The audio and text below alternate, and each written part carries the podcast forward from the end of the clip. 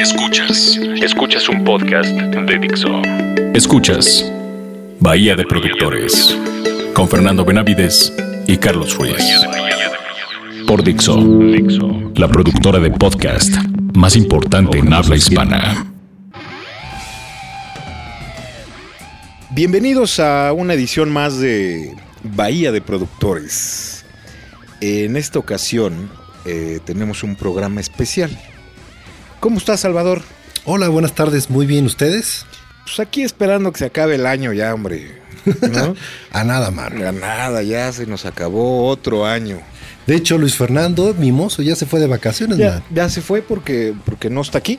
No pudo venir nuestro querido Fernando Mimoso Benavides esta ocasión, pero estamos sus servidores Salvador Castañeda y Carlos Ruiz en este que es un programa diferente. ¿No es así, Salvador? Sí, eh, totalmente diferente. Por meses hemos estado trabajando la idea de hablar de un álbum.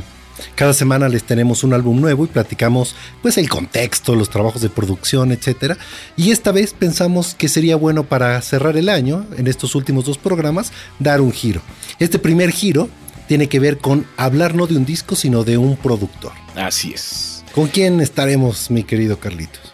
Pues alguien que es este eh, querido por muchos y odiado por otros tantos. Es este Rick Rubin.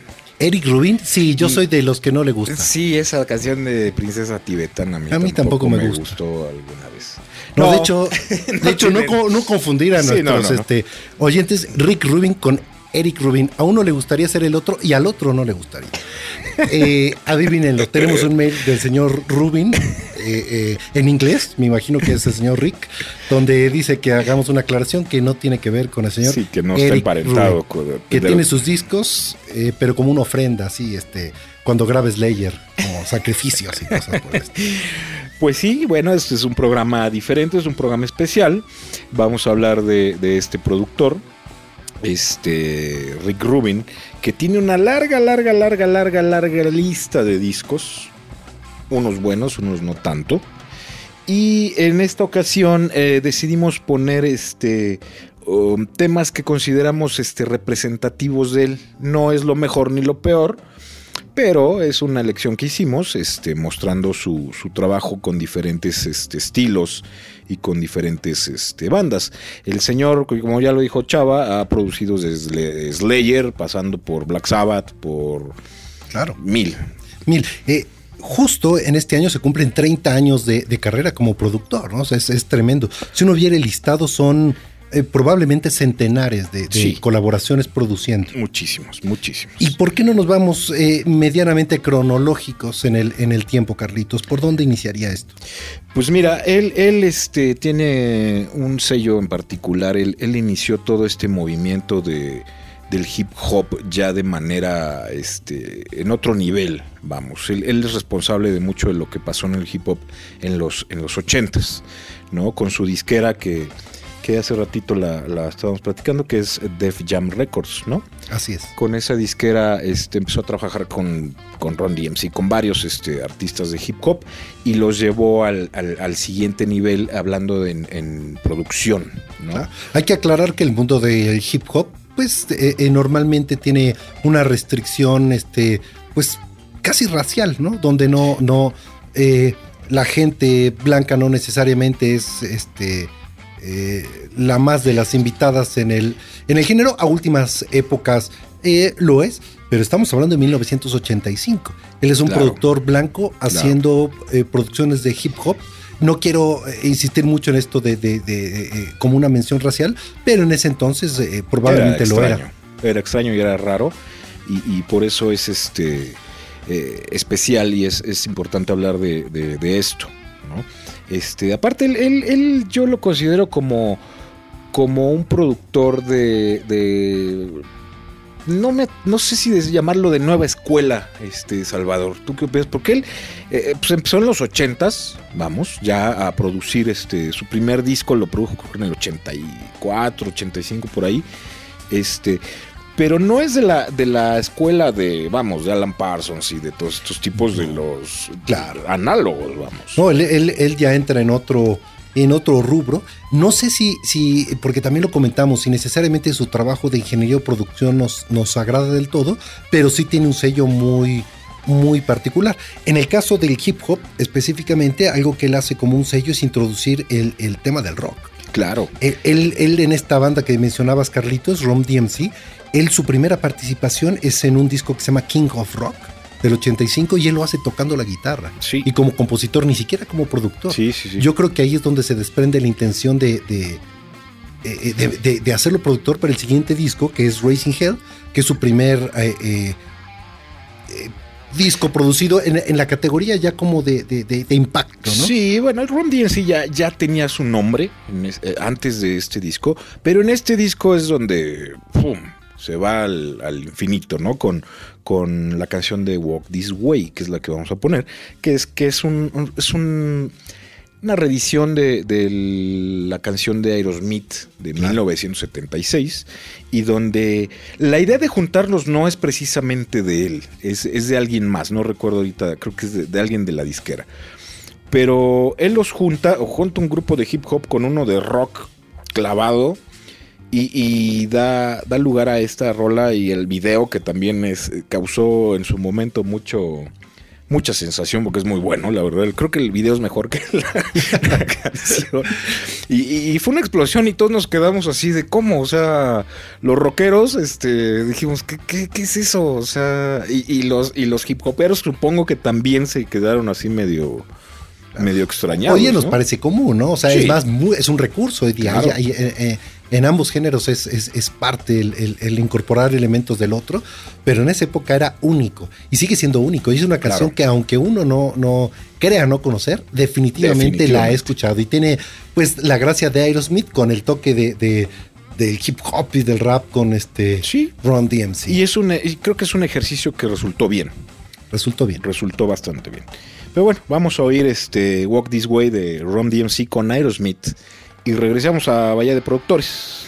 ¿Te parece bien, chava? Vamos pues.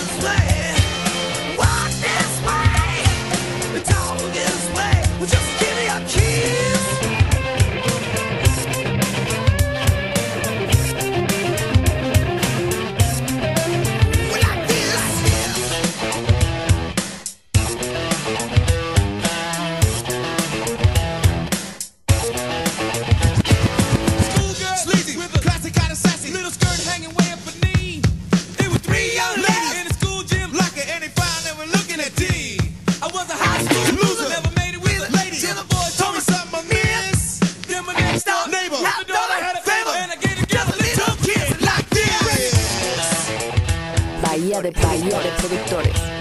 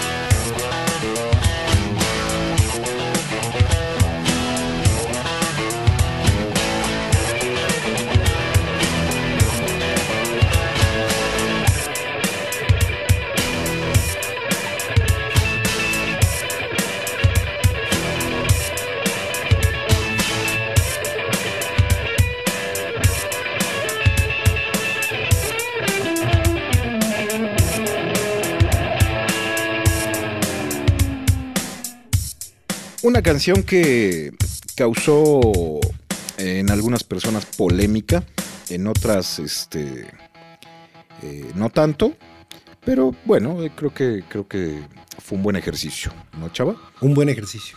El, el simultáneo, para, para, ponernos todavía un poquito más en la época, aunque estaba eh, pues trabajando con estas mezclas del hip hop o incluso cosas directas hip hop, sin tenerlas que estar mezclando con el, con el rock, estaba trabajando en, estilos eh, eh, duros directamente. Sí, sí, sí. Que es el caso de, Slayer.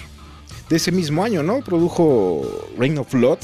Claro, eh, estaba haciendo el, álbum uno antes, que creo que es Hell Awaits, está haciendo Raining Blood. ¿Qué álbumes son? son dos, los dos álbumes son trabajos icónicos en el mundo del, metal, clasicazos. Sí, pues Slayer, wow.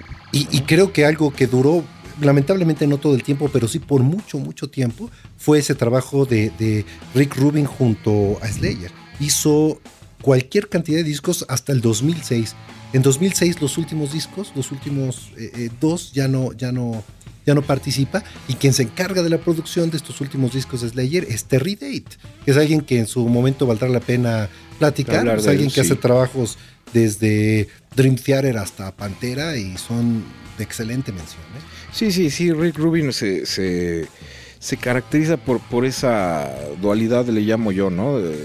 puede estar clavadísimo con el hip hop, pero también hace cosas pesadas. O sea, ya hacer Black Sabbath. Eh, eh, no sé si hable bien de él, pero, pero es, claro, pero, son, son bandas que en su momento, algunas, bueno, ya llegaremos a ese punto de Black Sabbath, pero que, en su época eran de, culto. El tema de, Slayer, que hoy día lo sigue siendo, pero esa sección de álbums fueron tremendos. Sí, claro. Y él, y él fue el productor de casa de Slayer por muchos, años, por prácticamente 20 años. Sí, un, gran personaje este Rick Rubin. Este, y bueno, ese mismo año también este, trabajó con otra banda que se llama Los Beastie Boys. Los Beastie Boys con otra canción que también me atrevo a llamar este, icónica de, la época. ¿eh? ¿eh? este, este tema que vamos a, platicar, que, justamente es de, los Beastie Boys y que, como bien Carlos lo menciona es icónica, es del álbum debut de los, de los Beastie Boys. Sí. Y, y, quiero comentar esto del álbum debut porque no sé si me gusta del todo el trabajo que hace Rick Rubin, pero el ojo que tiene para los artistas con los que escoge y trabaja son únicos. Si uno dice, oye, el álbum debut nada más de los Beastie Boys, wow. Y, y si decimos, y trabaja con Slayer, bueno, qué ojo. Y trabaja con Ron DMC, wow. O sea, tiene, tiene un tino para tener grandes selecciones de artistas, que creo que, que con y sin él hacen grandes trabajos. Eso es mucho del trabajo ya asegurado. Sí, ahora, ahora lo que lo que hizo Rubin eh, en cuestión de, sonido, eh, creo que sí vale la pena hablar de él. él para mi gusto, eh, creó una nueva manera de hacer discos. O sea, tal vez no en estos primeros años, pero ya empezaba a, experimentar con, las masterizaciones y con las grabaciones y con muchas cosas. Este, tal vez también por eso lo empezaron a buscar este, estas bandas, pues que ya del nivel de Slayer, ¿no? O sea, que buscaban ese sonido nuevo que, era sobrecomprimido, ¿no? Chava, ¿cómo, cómo claro, tú? Hay, hay, varios elementos del trabajo de, de, Rubin. Uno es, si pensamos en la época, pues todo estaba pues, producido de manera probablemente sobremaquillada. Eh, y, él, y él hace sonidos más directos, él ausenta la reverberación de las baterías, él, él, ya no utiliza voces dobladas, todo es mucho más directo. Y en géneros como el hip hop, en géneros como el metal, pues le viene bien, le da, le, da crudeza. Aparte de lo que le añade él, ya no como productor, sino como bien dices tú, Carlitos, de, ingeniero, Que, que, ya se pone con, con temas de de una compresión muy notoria, de, dinámicas mucho más apretadas, tratando de darle un sello. No creo que me guste lo, lo cómo lo hace, pero, pero le da un carácter a, las canciones, un sentido. Sí, le da un sonido único. Eh, yo no soy muy asido a este tipo de, de ingeniería de sonido, se me hace muy sucia, se me hace muy, muy, no hay niveles, no hay este dinámica, no hay muchas cosas, pierde muchas cosas por darle, por darle nivel y por darle volumen. De hecho, él es muy criticado por eso. Él, este, mucha gente dice que, es una cosa espantosa lo que él hace porque es una guerra de volumen. O sea, él, él lo que trata de hacer es sacar el, el disco que esté haciendo que suene más fuerte que el anterior. Claro. Sin este, llegar a, volar la, consola. Un, ejemplo de esto, que también lo mencionaremos en su momento con más detalle, es el último álbum de Metallica, el último álbum formal. E, es, es producido por él y tiene este carácter de sonido ultra sobrecomprimido, sin dinámica y es muy criticado. Pero ya, ya, ya hablaremos de él con detalle. Eh, regresemos a donde estábamos. Con los Beastie Boys. Con los Beastie Boys y su álbum debut, License to Ill. De este álbum, la canción que escucharemos es Fight for Your Right, que es la eh, eh, tan icónica como Walk This Way. Entonces, chéquense nada más de que pasamos de una canción que fue de época a una que tantito después también volvió a ser un, un, un hitazo. Esto es Fight for Your Right de los Beastie Boys.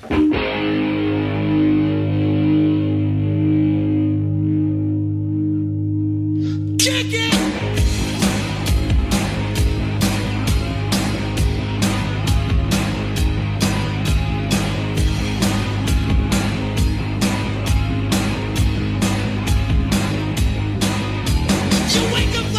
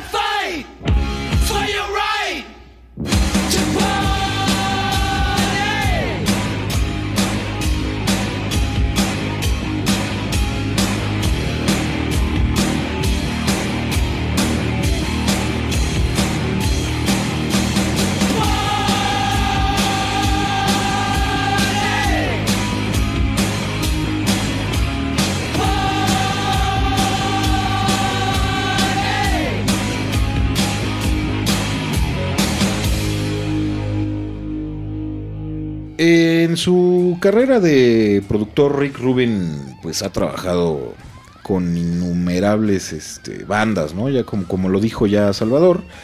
Este. En los noventas creo que es donde agarró mucha fuerza, ¿no, Chava? Sí, eh, mucha fuerza. De hecho, es probablemente por el tema de la consistencia. Él sigue haciendo cosas para Ron DMC, por supuesto continúa con Slayer, incorpora bandas a su acervo como Danzig, como The Cult, como los Black Crowes. Eh, en, hay cosas intermedias de otros géneros como Public Enemy, como este LL Cool J, pero es este eh, pues en el tema de rap que ya hemos mencionado. Y ahí donde los noventas que mencionas, Carlitos, es donde él se mete con una banda que también le da un sello, no sé quién a quién, pero les, viene bien. Ahí habría que ver quién, quién le hizo bien a quién, porque fue, de hecho, un disco que, que fue súper, súper, súper exitoso, ¿no? De una banda eh, californiana, si no me equivoco, que no fue su primer disco, creo que fue el quinto, pero sí fue el que los llevó así como a la estratosfera. ¿no? Claro. Estamos hablando de los Red Hot Chili Peppers con eh, el Blood Sugar Sex Magic. Aunque yo creo que la, idea de que tocaran en calzones, amigo, no sé si fue de él o, de quién habrá sido, man. Originalmente iba a ser desnudo si alguien tuvo este, la certeza de ponerle calzones. ¿eh? La conciencia. Decirle, no, no, no, chavos. calzones, que, por favor. Que, las chicas estarán de acuerdo que no eran los calzones más, este, eh, más, atractivos. Más, atractivos, ¿eh? Sí, sí, eso como los que usa cierto, cierto actor ahí que anuncian. y, yo, y no es porque mi mozo no esté presente, pero voy a exhibirlo y, todos sabemos que él usa ese, ese corte de, calzoncillos. Pero él le va bien. Fíjate que calzoncillo es una palabra que suena más propia para la radio. ¿eh? Calzoncillo es muy apropiado para esta honorable estación de radio. Mimoso, ¿podrías subir a tu Twitter la, la, foto? de esos calzoncillos que te hacen este único? Esos con los que haces ejercicio todos los días. no sigamos con, con cosas este, Claro. Nosotros recordando los Red Hot porque salían en calzoncillos.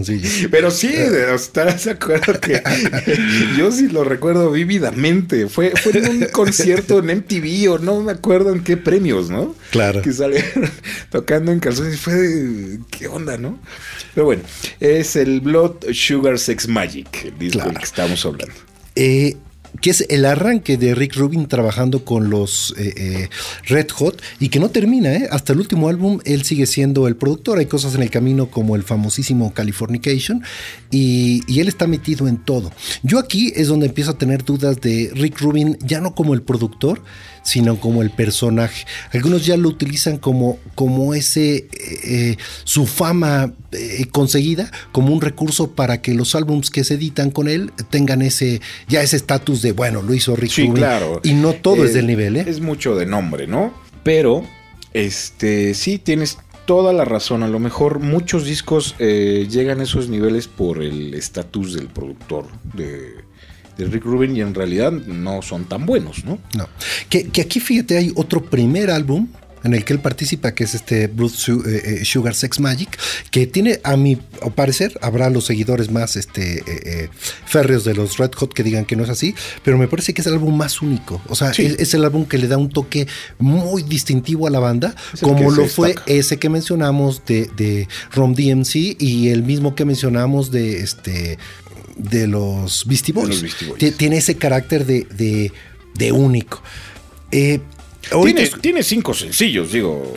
Claro. Pensar, ¿eh? O sea, cinco sencillos son bastantes. Y de ahí se sigue. Si nosotros, si, Me, brinco otra vez al Californication, que, que no sé si sea una década después, pusieron, no, creo que mucho más sencillos. abusaron de él. Y así como abusaron de poner sencillos, abusaron de lo que Carlitos bien mencionó. Esa guerra de conseguir niveles eh, eh, en volumen estratosféricos. Ese, ese disco es una muestra. Si lo ponen atención, está lleno de. en audio lo llamamos clics, ¿cierto, Carlitos? Sí, distorsión, ¿no? Distorsión, pero, pero digital. Claro, eh, eh, la gente que, graba, que hace audio, algo que descubrió es que en el mundo del audio analógico, una explicación un poco este, eh, amplia merece, pero sin entrar en esos detalles, el, saturar, el llevar a niveles exagerados le daba un carácter muy único. Como, como ejemplo, digo, para que voy que en un ejemplo, un amplificador de una guitarra de bulbos, del amplificador viejo de bulbos, entre más volumen tú le dabas al amplificador, empezaba a distorsionar, pero una distorsión muy agradable. Claro, producía frecuencias armónicas que, que, le daban riqueza al sonido y lo mismo pasaba con la, con la cinta. El problema es que Rick Rubin se pone a hacer estas prácticas en el mundo digital donde no se produce nada de eso positivo, sino ruidos y alteraciones al sonido, pero eh, al parecer todo se justifica con su nombre y, se lo han permitido. Y es lo que los detractores de él este, aclaran. Él está en una búsqueda de más y más nivel, sacrificando cosas en la calidad de, de dicen también que, que, lo, que el tipo es, es, encantador. O sea, su manejo personal y el trato con la gente y el trato con las bandas es, es extraordinario. Eh, tan extraordinario que a los Red Hot él es el que, se le ocurre ponerlos en calzoncillos. No, no es cierto. no, no es tan encantador. ni es cierto este, este dato. es este. Bueno, no sabemos. No, no es cierto. No, eso no es cierto. Pero, pero sí tiene que ver también por ahí eh, eh, que sus tratos con, con los músicos, con los managers, son, son de cierta manera atractivos, vamos. Claro, él, es de la onda así de del mantra y el yoga y la meditación. Y, por ejemplo, en estos discos de los Red Hot platican eh, eh, más o menos cómo sucedía. Y él llegaba a los ensayos y se sentaba en el sillón, cerraba los ojos, se dormía horas después se paraba y se iba. Y así regresaba. Y, eso lo dicen varios, ¿eh? Varios, sí. Y, pero lo hace, él, él, argumenta dejando a la banda fluir, dejando ser. y lo que pretende de las bandas es sacar lo mejor de ellas y no es tanto en cuanto se meta como compositor o como arreglista o como el tipo de las ideas, sino él argumenta que lo que busca es eh, eh, que la banda exalte su, su, personalidad. Eh, sí, bueno, dejémoslo hasta ahí porque no vamos a, empezar a... Acabo de prender unos inciensos, Carlitos. no queremos hablar mal del señor porque sí tiene cosas buenas, vamos. Claro, nadie que cuando te contratan estas bandas, no, no es de ocurrencia. Bueno, y aparte el señor cobra lo que quiere, ¿no? Lo que quiere. Pero bueno, vamos a, lo que nos truje y vamos a, a escuchar uh, Give It Away de los Red Hot Chili Peppers aquí en Bahía de Productores.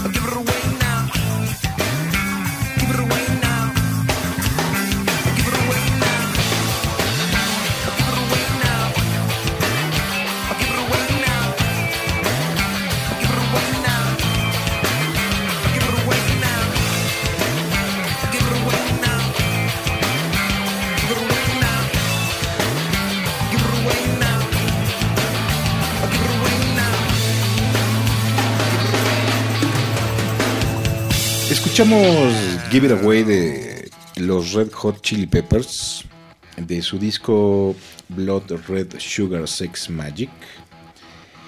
Y parece que vamos como, como por décadas, ¿no, chavos? la intención del programa es mostrarles este, el trabajo de Rubin eh, a lo largo del tiempo. Eh, repito, no, no es lo mejor lo que estamos poniendo, sino es una selección que se nos hizo eh, apropiada para enseñar el, trabajo de, Rick Rubin este, a lo largo del tiempo y, con distintas bandas. Claro. Eh, ahorita alcanzaremos una nueva banda y mostrando un trabajo eh, nuevo y diferente del señor. Que creo que es de lo mejor, ¿eh? A mi gusto es de lo mejor. Es de lo mejor. En el camino, hay que hablar que, eh, como bien lo dices, son, son muchos años en el camino entre un ejemplo y otro de los que estamos poniendo, pues ocurren eh, eh, muchas cosas. Por ejemplo, antes de llegar a ese trabajo, él está haciendo cosas con Danzig, que ya lo habíamos mencionado, con Mick Jagger. Que, que no sé, que Estamos diciendo que no sabemos qué hizo con él. No sé qué hizo con él, porque además aquí ya hay unos trabajos diferentes. No solamente está como productor, sino está como productor ejecutivo, ¿eh? Exacto. Donde no necesariamente él toma eh, eh, decisiones artísticas directamente. Claro, es, otro tipo de producción. Ya se vuelve casi como un padrino de, la, de la situación. Claro, como el padrotón. si viéramos, claro, pues cae ahí haciendo trabajos para muchos otros, donde se incluye Tom Perry. Y Johnny Cash. Johnny Cash. Justo en esa época, no, no, estoy seguro si es, si es en ese álbum. Él, empieza en el 94 con el tema de Johnny Cash, que no lo abandona hasta su muerte, ¿eh? y que lo revive de, de la desaparición total eh, y eh, con algo que se llama American Recordings. Y de hecho su disquera, que, tú mencionabas que era Def Jam Records, muta a algo que se llama justamente eh, American, Recordings. Y así es como se llama el, primer trabajo que él hace con Johnny Cash en el 94. Algo que hace en el camino, que aquí ya viene otra vez el nombre, a mí cosas que no me, no me parecen muy logradas, como trabajar con ACDC. En el 95 se mete con el Ball Breaker y me parece que, eso ya no es lo suyo. No. Eh, les voy a hacer mención. Creo que ahí, perdón chaval, creo que ahí metió la mano y más que bien le hizo daño. Por ejemplo, yo creo que exaltó carreras nuevas como lo de Rom DMC, como lo de los Beastie Boys, eh, eh, el tema de Slayer, eh, el tema de los Red Hot, cosas, por ejemplo, el, resucitar a Johnny Cash, pero cuando llega con los clásicos, no todo le sale bien, ¿eh? No. ese Ball Breaker, híjole, creo que no, está en el top 16 de los discos que recuerdo de, de, de ACDC. Y creo que es el mismo ejercicio que pasa con Metallica. Sí. No logra lo que se esperaba de él. Ahí en el camino al álbum que, tanto queremos este, platicarles, él descubre cosas como System of a Down, que es otro, otro súper descubrimiento. Bueno, no sé si él los descubre, porque yo creo que en ese nivel de fama él, eh, eh, ellos se acercan solitos, que, que, a mí me parece de las cosas, pues ya no son novedosas porque han pasado muchos años, que son, son únicas. Me parece como haber este, tomado unos granjeros y haberlos criados junto a Slayer y Frank Zappa. Oyendo puro metal. Claro, claro. Mientras este, hacen la cosecha por Frank Zappa y su familia. Es, es, fantástico. Soy, soy fan de, lo novedosa que es la banda, ¿eh? no necesariamente del género, pero, pero lo, ocurrente y lo, lo, prolífico me, encanta en, ellos.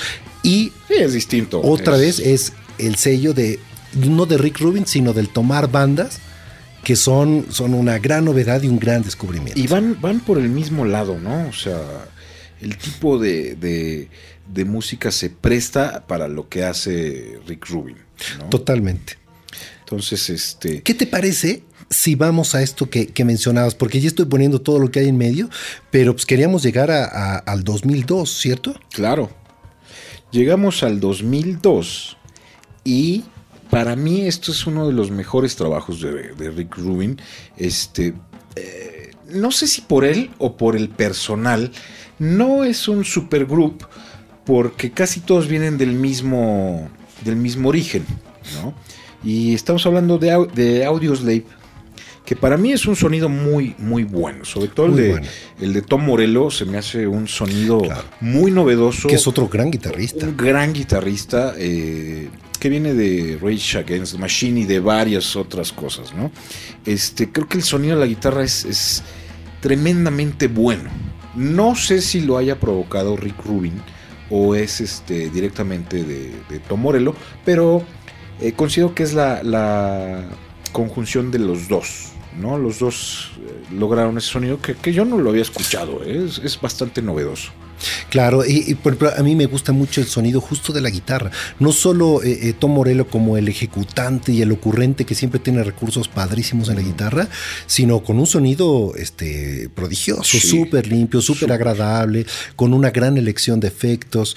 Y, en el disco luce mucho. ¿eh? Y único, ¿eh? Único. O sea, ya ahorita ubicas varios guitarristas que trataron de copiarlo en algún momento, pero que no les, no les salió muy bien. ¿El de Panda tú crees que haya eh, inspirado algo? Híjole, no, yo creo que este cuate no tiene ni guitarra, ¿no?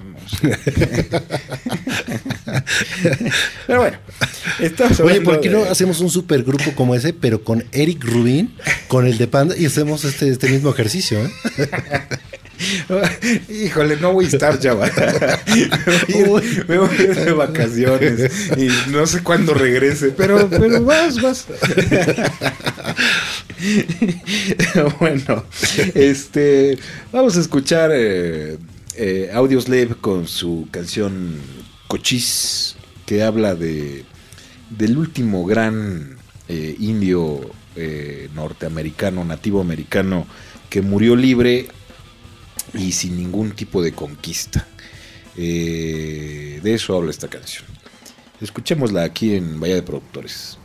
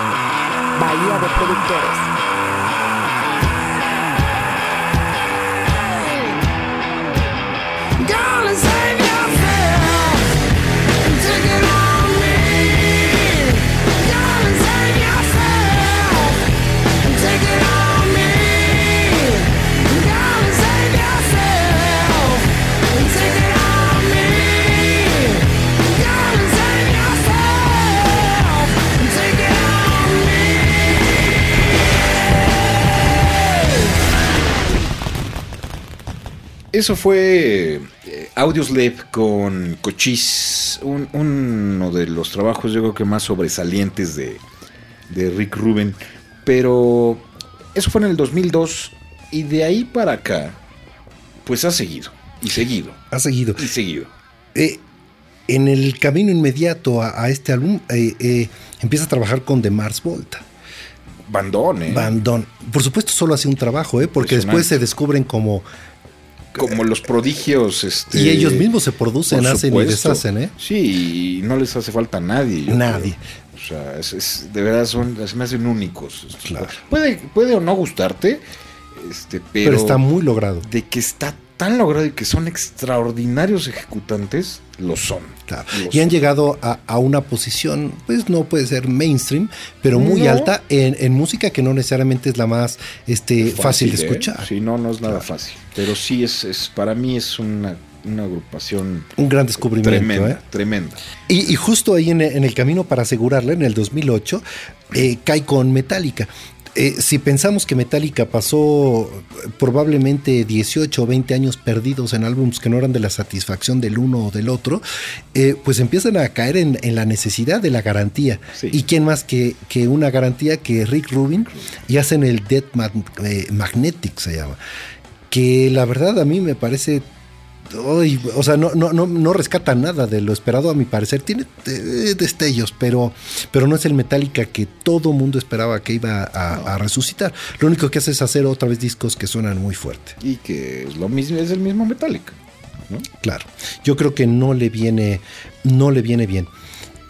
Donde realmente creo que, que, eh, eh, termina la cosa, esta vez sí positivamente, y con una gran banda de, de- de culto, que en algún momento ya tratamos en el programa Carlitos, es con Black Sabbath. Claro.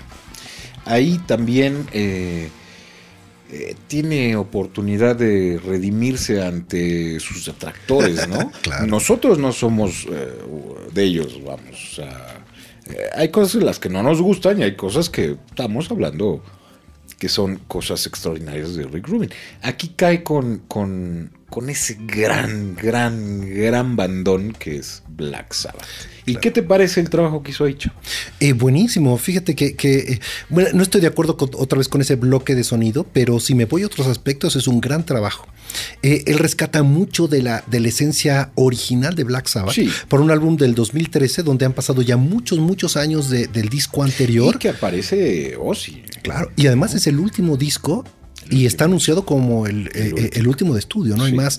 Y lo que hace en vez de generar algo innovador o algo especial, porque de hecho ya había trabajado con, con, con Ozzy y el mismo Ozzy se sorprende de que no tiene una, un- una visión de novedad, es regresarse al sonido auténtico de Sabbath Sí. de lo primero, primero, primero. Sí, y sí, y sí te da reminiscencias de eso. ¿eh? Totalmente. Pero no sé si sea el sonido, yo creo que es la banda. Bueno, O por- sea, y el regreso de Ozzy y estas cosas. Y sí es un disco oscuro, oscuro, oscuro, oscuro. Sí, pero con todo el, eh, el sello que uno, uno como fan de Black Sabbath podría esperar. Sí, claro. Yo me quedé muy contento del, del Sí. álbum. Eh, el sonido me pareció que aunque tiene detalles, logra mucho la, la sensación Sí. de, de época y de, y, y de esa... eh, Totalmente. Totalmente. Yo creo que ahí es, es este un, un gran regreso de, de Rubin para los que ya empezaban a perder su- las esperanzas en, en él. Y pues bueno, ¿qué te parece si, si cerramos, este Chava? ¿Cuántos plugs le das a Rick Rubin? Eh, No, definitivamente eh, eh, te- pues, tenemos diferentes visiones y pausas en el camino, pero solo por, por las bandas que elige o lo eligen. eh, un cuatro y medio, envidiaría esa idea de. Black Sabbath, de, de Audioslave, Claro. de Mars Volta, de System of a Down, de Slayer. Híjole, Sí. Eh, sí, totalmente. y, y cuando ellos se han fijado en ti como productor, eh, con un ojo más exigente y poniendo todo ese dinero de por medio, por algo sucede. Un cuatro y medio eh, sin problema. Sí, eh, estoy de acuerdo hablando de, de con quién ha trabajado, sí, se ha hecho cosas eh, importantes, icónicas a nivel mundial, cosas muy buenas, este, ha, ha descubierto eh, grupos, ha creado, creó este sonido, vamos, ¿no? que, que a mí muchas veces no me gusta, este, ya lo, ya lo comenté, pero otras veces sí me, sí me gusta. me gusta bastante. Y, dejemos de lado lo al personaje, ¿no? Porque es un personaje, claro. es un rockstar, es un rockstar, eso es lo que es, es un rockstar hippie. Su actitud es esa, ¿no? ¿Cuántos plus le das? Vamos. Yo le voy a dar también por, por, por estos este, selecciones. Por currículo. Por estas elecciones que, hemos tenido de, estos grupos, por Audios Levi, Mars Volta y esto, le voy a dar cuatro. Yo le doy cuatro. Muy bien. Ahora, por sonido, Híjole, a veces le daría hasta dos, yo creo. ¿eh? Claro, pero ese sería Rick Rubin el ingeniero. Exacto. Rick Rubin el productor y el visionario sí le tiraba cuatro, en adelante. Creo que Mimoso nos está mandando una señal de humo que dice que manda... Eh, no se entiende, eso es una letra. No, bueno, ya no nos dirás, pues. que no sabe quién es Rick Rubin, dice. Muy bien. Pues vayámonos, despidámonos de este programa. Nos vemos, eh, Carlitos Ruiz. Bueno.